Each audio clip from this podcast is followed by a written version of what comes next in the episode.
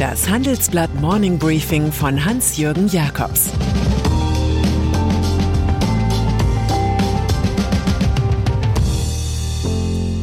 Guten Morgen allerseits. Heute ist Mittwoch, der 31. August 2022, und das sind unsere Themen. Nie wieder Krieg, der vergessene Spruch des Michail Gorbatschow.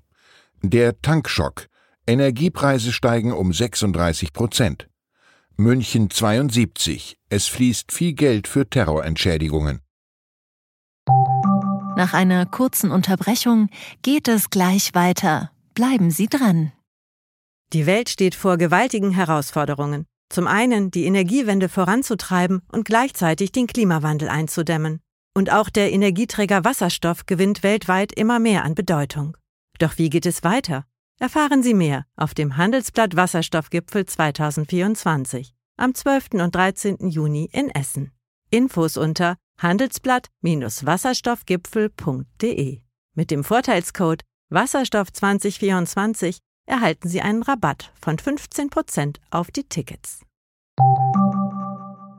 Michail Gorbatschow ist tot.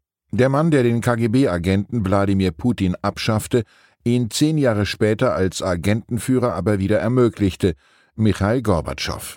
Er sorgte in den 1980er Jahren in der Sowjetunion für Glasnost und Perestroika, Transparenz und Transformation. Kurzum für jene Winds of Change, die sich zu Orkanen auswuchsen und das kommunistische Reich verwüsteten. Den Deutschen aber brachte der Kurs des einstigen KPDSU-Generalsekretärs und Staatspräsidenten das Geschenk der Einheit. Der spätere Friedensnobelpreisträger Gorbatschow hatte tatsächlich die Mauer eingerissen, wozu ihn US-Präsident Ronald Reagan aufgefordert hatte. Der Kalte Krieg endete aber nicht die Geschichte. Sie kehrt zurück, weil sich Putin als Anti-Gorbatschow begreift.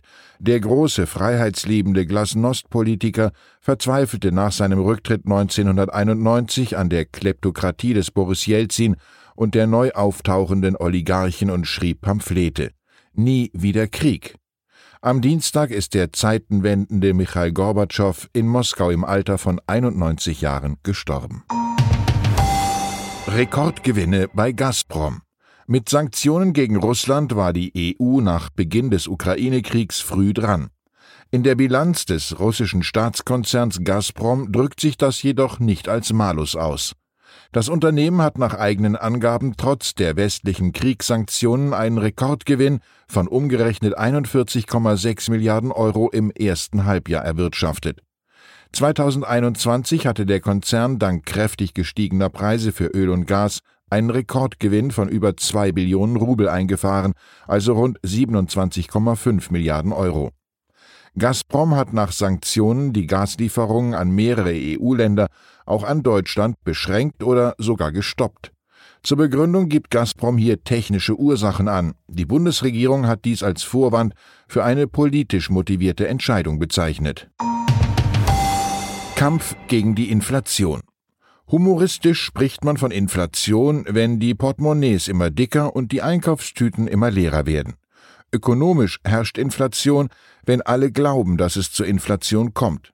Derzeit plant jedes zweite deutsche Unternehmen nach einer Umfrage des IFO-Instituts, die Belastungen durch teure Energie wieder über höhere Preise einzufangen, was Gewerkschaften auf den Plan rufen könnte. Energie ist eindeutig der stärkste Kostentreiber. Im August hatten die Deutschen hierfür fast 36 Prozent mehr zu bezahlen.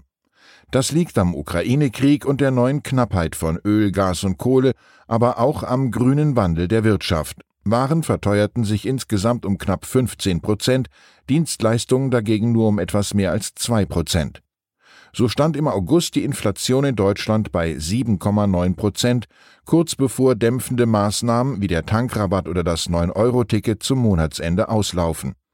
Diese Inflation werden wir ganz sicher nicht so schnell los wie eine lästige Sommergrippe oder einen aufdringlichen Prospektverteiler. Bahnchef im Interview. Gestern hatte ich eine anregende Jury-Sitzung in Düsseldorf zum Start-up-Wettbewerb University Innovation Challenge. Man musste nur erst einmal dorthin gelangen, was im Falle einer Bahnfahrt Konsequenzen hatte. In meinem Fall war das Kommunikationssystem zwischen Fahrdienstleiter und Lokführer unterbrochen und konnte auch nicht neu gestartet werden. Die Wartezeit von 25 Minuten nutzte der eifrige Schaffner zum abermaligen Kontrollieren des Tickets. Am Ende waren ab der Abfahrt in München 65 Minuten Verspätung aufgelaufen. Solche Stories sind der Alltag des Bahnchefs Richard Lutz.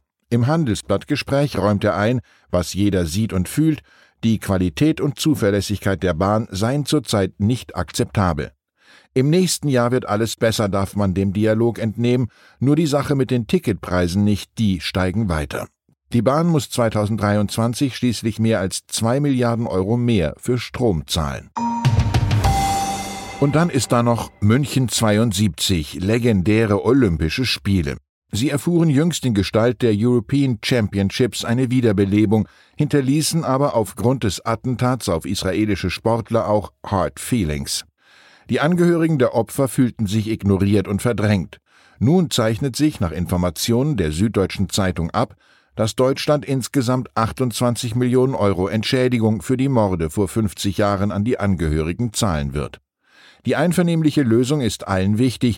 Die offizielle Gedenkfeier im Fliegerhorst Fürstenfeldbruck soll auch von den israelischen Hinterbliebenen aufgesucht werden und von Israels Präsident Isaac Herzog, der auf den Auftritt zusammen mit Bundespräsident Frank-Walter Steinmeier verzichten wollte, solange die Einigung mit den Angehörigen nicht gefunden ist.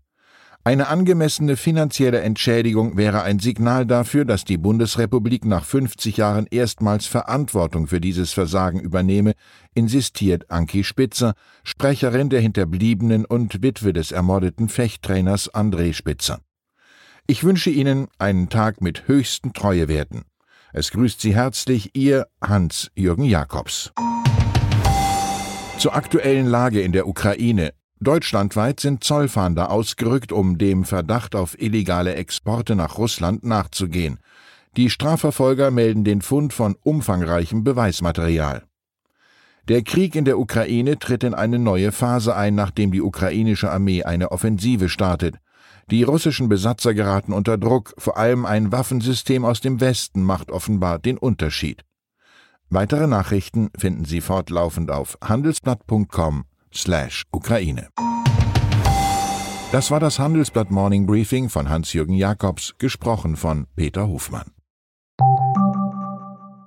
Die deutsche Wirtschaft steht am Scheideweg. Um wettbewerbsfähig zu bleiben, müssen Unternehmen wichtige Transformationen anstoßen.